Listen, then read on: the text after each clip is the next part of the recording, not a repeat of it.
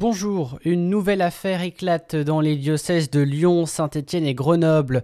Dans un communiqué, les diocèses révèlent avoir été contactés par des personnes agressées sexuellement par le père Louis Ribes dans les années 70 et 80. L'homme surnommé le Picasso des églises est décédé en 1994. Les autorités religieuses lancent un appel pour déterminer le nombre de victimes, à savoir que le diocèse de Lyon a par ailleurs indiqué que toutes les œuvres de l'artiste peintre seraient progressivement enlevées des églises de la région par respect pour les victimes. Dans le reste de l'information, l'atmosphère est devenue plus respirable dans l'agglo lyonnaise ce lundi. La préfecture du Rhône a donc levé la circulation différenciée qui avait été instaurée le week-end dernier en raison d'un épisode de pollution aux particules fines dans le bassin lyonnais Nord-Isère. Des mesures d'abaissement temporaire de la vitesse avaient été prises sur les axes routiers du département du Rhône. En Isère, le retour des touristes britanniques fait le bonheur des stations de ski. Depuis le 14 janvier, le gouvernement français a allégé les restrictions de déplacement en France pour les citoyens britanniques. Plus besoin pour ces derniers de justifier d'un motif impérieux pour franchir la Manche. Cet allègement permet aux skieurs d'outre-Manche de revenir dans les stations des Alpes. Pour les vacances de février, les taux de réservation s'annoncent excellents dans les stations iséroises.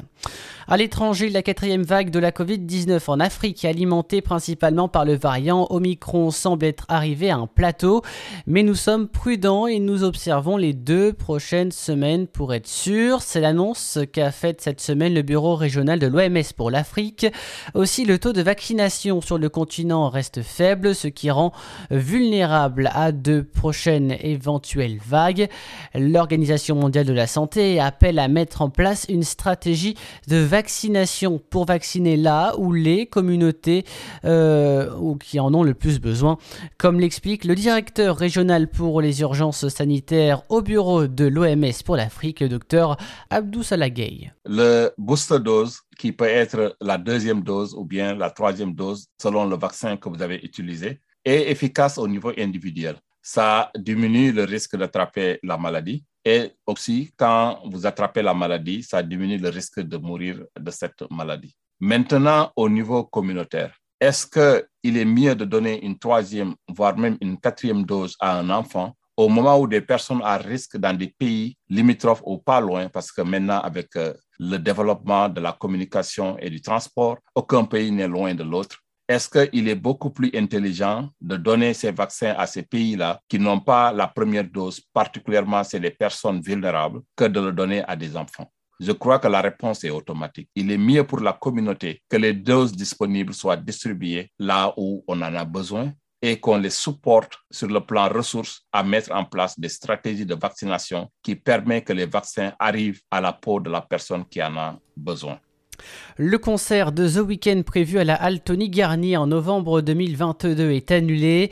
Il sera remplacé par After Hour Till Dawn Stadium Tour, mais les dates ne sont pas encore euh, communiquées.